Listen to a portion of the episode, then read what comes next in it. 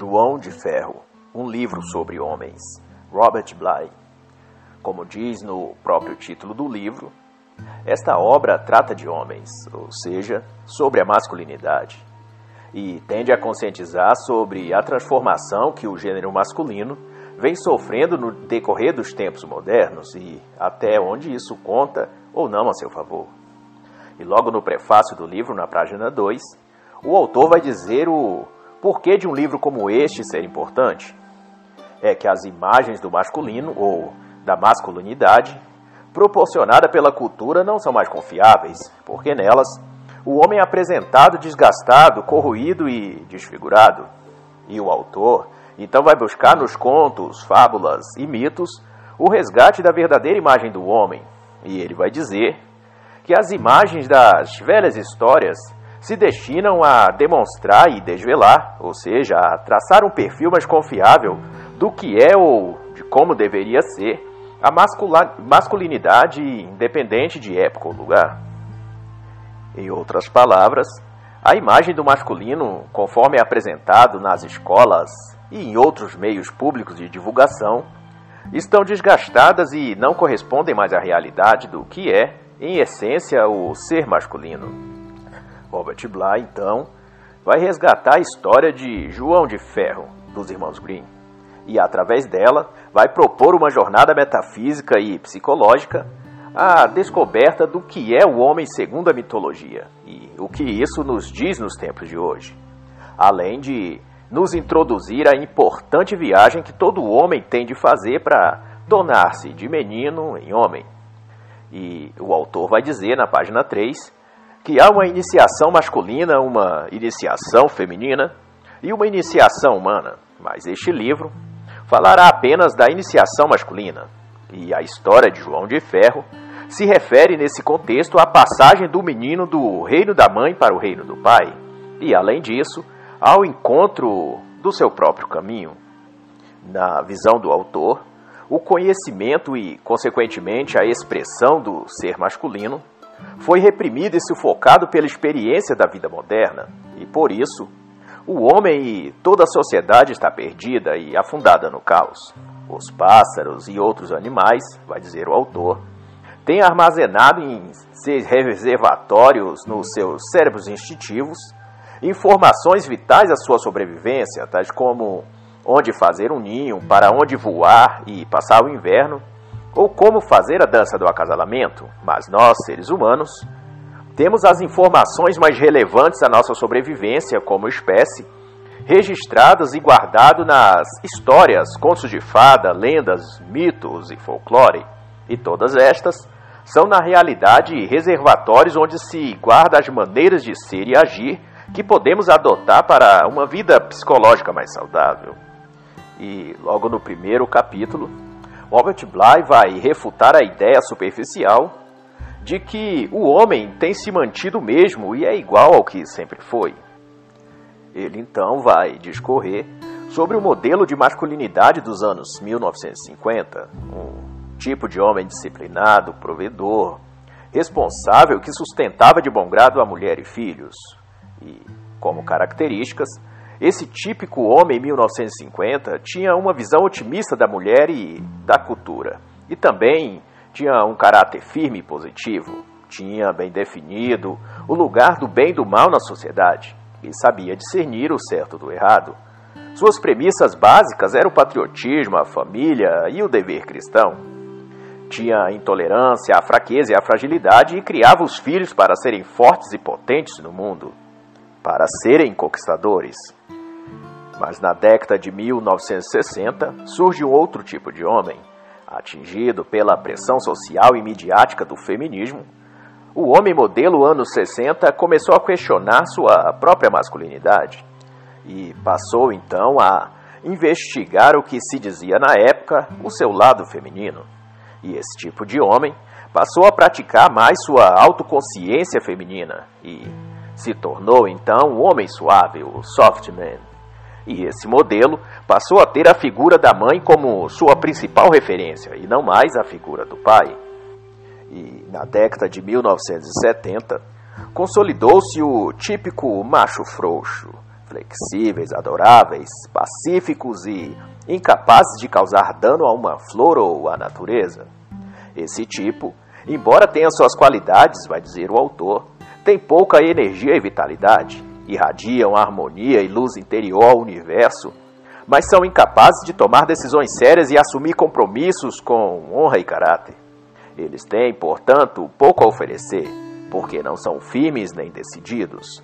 Mas, até certo ponto, mulheres e homens nesse período se entendiam relativamente bem, porque as mulheres clamavam por esse tipo de homem, mais suaves e receptivos às demandas femininas. E, desse momento em diante, se começa a criticar na sociedade qualquer outro tipo de masculinidade, dizendo-se que qualquer outro tipo e perfil masculino que não seja o homem suave e receptivo é violento, machista e patriarcal. E as mulheres, então, passam também a criar seus filhos para que fossem mais sensíveis e efeminados, temendo que crescessem com esse fardo de serem homens arcaicos, machistas e violentos. E violento, nesse momento histórico, não tinha a ver com a violência doméstica e feminicídio que se alardeia hoje. A violência naquela época era relacionada à guerra. Os homens eram responsabilizados social e psicologicamente pelas guerras Primeira, Segunda e também do Vietnã, acusados por isso de todas as consequências de fome, doenças e mortes que decorreram delas. E as palavras de Robert Bly sobre isso na página 6 será que os homens jovens queriam, por alguma razão, mulheres mais duras e as mulheres desejavam homens mais brandos. Durante um tempo, isso pareceu funcionar, mas agora já vemos que não dá mais certo. E Robert Bly então vai contar que ao participar de palestras e encontros masculinos ou masculinistas que começaram a surgir nos anos 1980, percebeu que estes homens de uma geração atrás, que abriram mão de seu referencial paterno ou patriarcal, se tornaram-se mais sensíveis e delicados. Viviam agora sob profundo sofrimento psíquico. Eram como homens amputados, que ao invés de um braço ou perna cortados, tiveram uma parte de suas almas destruídas. E, como exemplo, o autor vai dizer que a forma básica desse tipo de homem de resolver os conflitos no lar e na vida era do tipo dizer, ao ver suas esposas ou filhos passando por algum problema, dizia a eles: Eu sinto a sua dor, sinto como se fosse em mim. Sinta-se consolada porque sofro junto com você. Solidário e empático eram esses homens, mas incapazes de tomar a rédea das coisas e resolver os problemas. Sua esposa e filhos, sob ataque dos problemas e circunstâncias, mas eles não tinham autoridade e postura segura e firme para dar-lhe segurança e tomar as decisões necessárias. Estavam todos naufragando juntos no Titanic da vida. E na página 8, então, o autor vai recorrer ao conto dos irmãos Green chamado João de Ferro, para contar a história do homem e o que deve ser sua verdadeira evolução. E a história diz que numa certa floresta, pessoas e caçadores começaram a desaparecer depois que entravam nessa floresta. E um certo caçador desconhecido se ofereceu então para ir à floresta e descobrir qual era o problema. Sozinho, levando apenas o seu cachorro, ele adentrou a floresta. E ao se aproximar de um poço, já na floresta, uma mão se ergue da água e arrasta o cachorro para baixo no poço. O caçador retorna ao castelo e leva consigo outros três homens com baldes e esvazia o poço, tirando-lhe toda a água. Encontram então no fundo desse poço um homem grande coberto de pelos avermelhados, parecendo ferro enferrujado. O homem é capturado e levado ao castelo, e lá é colocado preso numa jaula de ferro no meio do pátio. É então chamado João de Ferro, e a chave da jaula é então confiada à rainha. E certo dia, o filho do rei, brincando com sua bola dourada, a deixa cair na jaula do João de Ferro. E ao pedi-la de volta, o homem preso diz que só devolveria se o jovem libertasse-o e deixasse-o retornar à floresta. Mas o menino não sabe onde está a chave, Ao que o João de Ferro revela ao garoto que a chave está com a rainha debaixo de seu travesseiro. E o garoto, depois de alguma relutância, pega a chave e solta o homem. Mas indaga-o que, se seus pais chegassem e encontrassem-no fora da jaula, o puniria. E então, João de Ferro toma o menino nos ombros e leva-o consigo para a floresta. E João de Ferro põe o menino diante de uma fonte dourada e o incube de guardá-la e não deixar que nada caísse dentro dela. Porém, o menino havia ferido o dedo na jala a libertar João de Ferro, e vendo o dedo doer, mergulha-o distraidamente na água e percebe que seu dedo ficou dourado. Mais tarde, entediado, passou a brincar na fonte contemplando seu reflexo na água, e num outro momento de distração, abaixou-se muito próximo à fonte e seus longos cabelos tocaram a fonte e ficaram todos dourados. Depois disso, o jovem, agora de cabelos dourados, é sentenciado a sair pelo mundo sob seus próprios cuidados. A ele, porém, é concedido que, sempre que estivesse em dificuldade, poderia vir à floresta e gritar ao João de Ferro, e este viria ao seu encontro para ajudar-lhe. E o jovem, então, saiu pelo mundo à procura de trabalho. Ele agora era um menino dos cabelos de ouro, e ao chegar ao castelo, no reino distante, achou emprego na cozinha, cortou lenha, carregou água e fez trabalhos duros e pesados. Depois disso, o menino dourado se tornou jardineiro no palácio real e certo dia tirou o gorro que cobria seus cabelos dourados e o reflexo do sol chamou a atenção da filha do rei que observava da janela. Um tempo depois, houve uma guerra naquele país e o jovem de cabelo de ouro queria participar da guerra. Mas os cavaleiros o julgaram fraco e incapaz e disseram-lhe que tomasse um cavalo manco e velho no estábulo e fosse, se assim quisesse. O garoto montou no cavalo manco e dirigiu-se à floresta. Gritou então para João de Ferro e pediu-lhe que o ajudasse. E João de Ferro deu-lhe um potente cavalo, armadura e um pelotão de soldados. E assim, ele venceu a batalha para o rei e retornou à floresta, e devolveu a armadura, o cavalo e o exército ao João de Ferro. E o rei disposto a saber quem era o cavaleiro valente que derrotou o exército inimigo, organizou um festival chamado A Maçã Dourada, onde a sua filha jogaria a maçã e o cavaleiro que a pegasse teriam as bênçãos do rei. O rapaz foi novamente à floresta e pediu ajuda a João de Ferro, e ganhou deste uma armadura vermelha e um cavalo vermelho. E no segundo dia do festival, ganhou uma armadura branca e um cavalo branco. E também pegou a maçã. Em ambas as vezes, foi embora sem permitir que descobrissem sua identidade. E no terceiro dia, usou uma armadura e cavalo pretos. Desta vez, ao pegar a maçã e tentar fugir, os homens do rei feriram-lhe a perna, e seu elmo caiu, deixando ver de relance os seus cabelos dourados. Mas então, desconfiados, o rei e sua filha, a princesa, foram ao jardineiro e solicitaram notou que visse o seu ajudante, e ao perceber que ele carregava as maçãs douradas, tirou-lhe o gorro sobre a cabeça e viram seus longos cabelos dourados, e constataram que era ele esse tempo todo o cavaleiro herói. E por fim, então, ele revelou-se que era também príncipe filho de um rei de um castelo distante, e assim casou-se com a filha do rei, a princesa. E toda essa história será traduzida e interpretada pelo autor como símbolo da jornada ou do caminho do homem.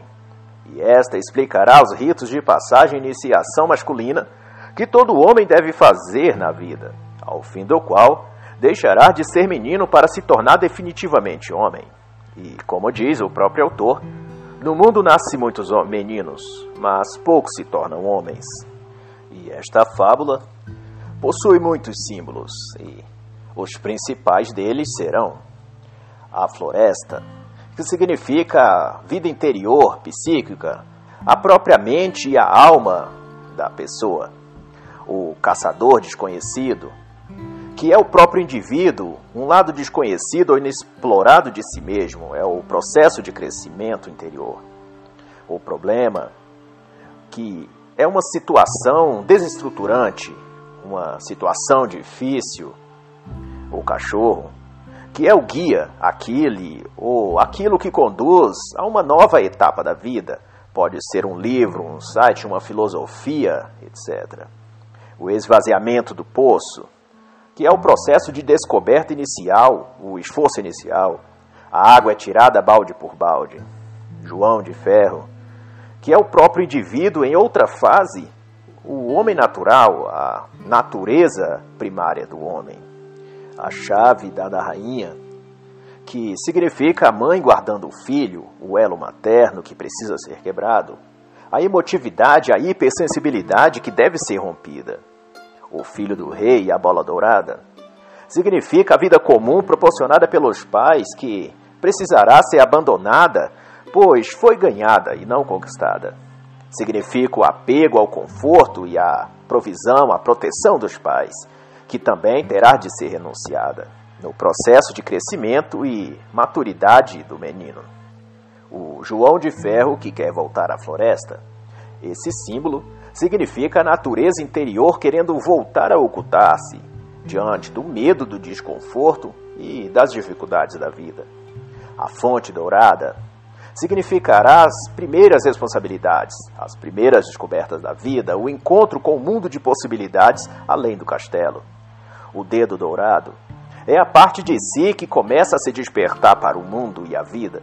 As primeiras experiências sem o controle e supervisão dos pais o cabelo dourado, é o ponto que divide o homem do menino, a consumação da sua decisão de viver por sua própria conta e risco.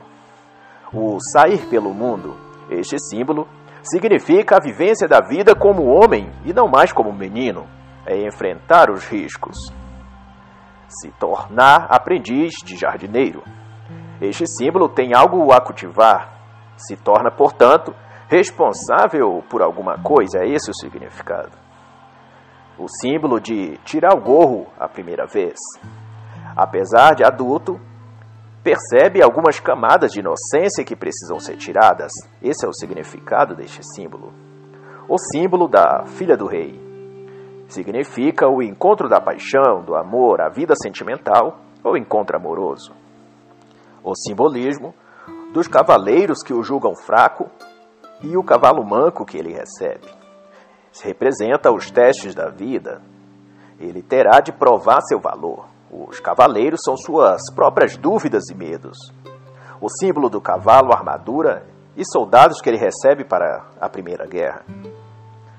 É a, o recebimento de validação, é a aprovação de, em seu primeiro teste como homem, é se ver capaz, independente e ter se tornado homem e ver sua maturidade intelectual e moral sendo desenvolvida.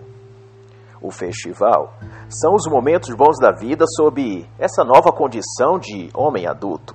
São as primeiras realizações e a consciência de sua hombridade no mundo. O simbolismo das armaduras e cavalos vermelho, branco e preto. Estas são as novas fases da vida que precisarão ser enfrentadas. É um novo processo de amadurecimento ainda mais profundo que o anterior. São momentos de lidar com crises e perdas mais profundas, como o nascimento de um filho ou do segundo filho, um luto ou enfermidade na família, etc. O simbolismo da perna ferida, é, o significado disso lembra a história de Jacó, a ferida de Jacó, nos termos bíblicos. Significa uma mudança definitiva, um amadurecimento espiritual. E, por fim, o simbolismo do casamento, que significa o estágio final, a maturidade consolidada, onde o menino se torna um homem e o homem se torna um mestre, um instrutor de sua família, apto a dirigir e instruir sua prole no caminho dos homens, e o passo a passo na fábula do João de Ferro nos faz refletir sobre a trajetória do homem e sua transformação interior de menino em homem. A floresta, por exemplo, é a saída do menino da proteção e conforto da família, dos pais, da segurança financeira. Todos temos de cedo ou tarde deixar o castelo e se aventurar na floresta da vida e construir nossa própria história. Nos escritos bíblicos, Jacó teve de deixar seu pai e mãe e passou pelo deserto até construir sua nova história e ganhar um novo nome. Antes dele, Abraão deixou Ur dos Caldeus para uma terra desconhecida. O filho pródigo deixou o pai e a fazenda para descobrir quem ele era e depois voltar um novo homem. Todos estes são símbolos imagéticos da jornada do homem em sua floresta pessoal.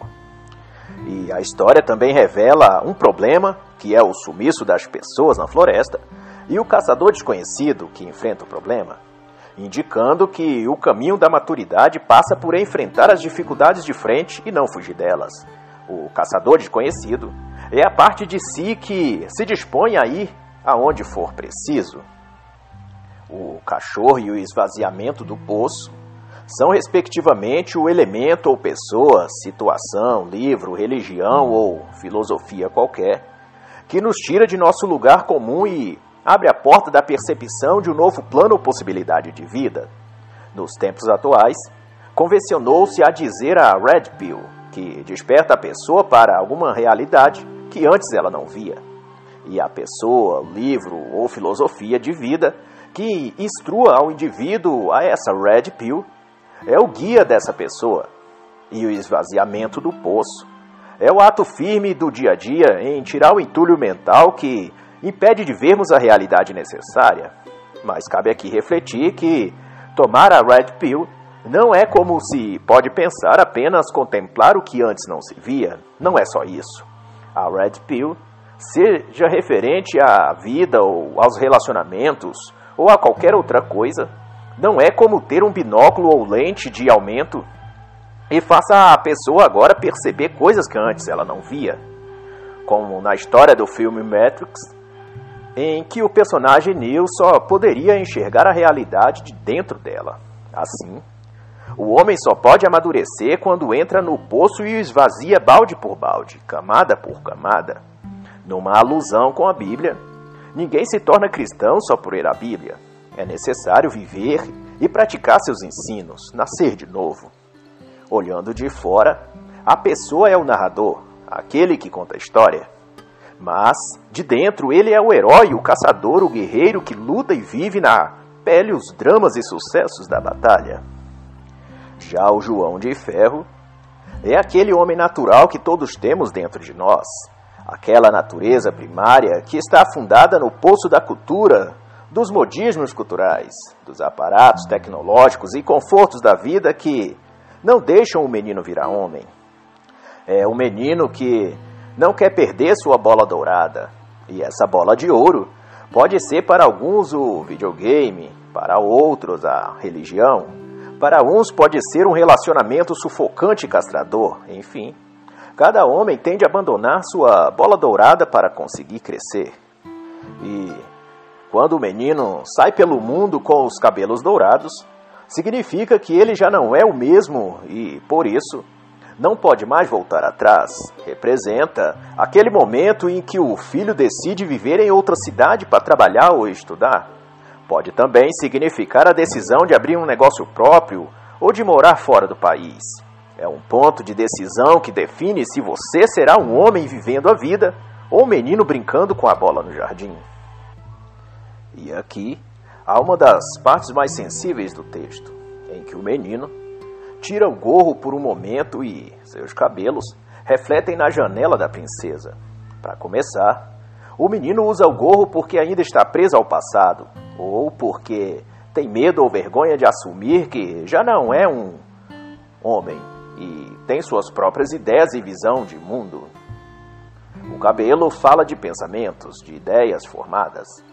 O cabelo dourado significa que você tem a cabeça pronta e deve deixar suas ações, planos e ideias conduzi-lo. O seu reflexo deve então brilhar na janela da vida e não se pode temer isso. O gorro é, portanto, a camada de você que ainda precisa ser tirada, é o medo, a indecisão. O dedo que fica dourado e a perna ferida têm uma relação. Assim como você não pode ser livre pela metade, não se pode ser iluminado apenas na ponta do dedo. É preciso ser completamente imergido na fonte da consciência e ver o mundo como ele é, e não como os sonhos juvenis da sua infância, quando você ainda brincava com a bola dourada no pátio do castelo. Quando o Homem de Ferro vivia preso e a chave não era guardada por você, mas por sua mãe. Você tem mais a. não tem mais a sua mãe, o castelo foi abandonado e o Homem de Ferro já se libertou. Você tem agora então de vestir armadura e lutar suas guerras. Ao mesmo tempo, não se consegue isso sem uma ferida na perna. Se a bola dourada foi ganhada na adolescência por seu pai, o rei, as três maçãs douradas devem ser conquistadas por você. Você tem de merecer elas. E isso só se consegue com luta, principalmente a luta que se trava com você mesmo.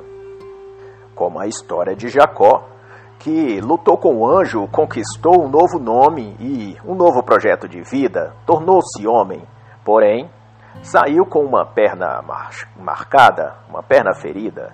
Assim, a trajetória do menino em homem e a conquista que ele tem que fazer não será possível sem uma perna ferida, pois não se passa pela vida sem ferimentos.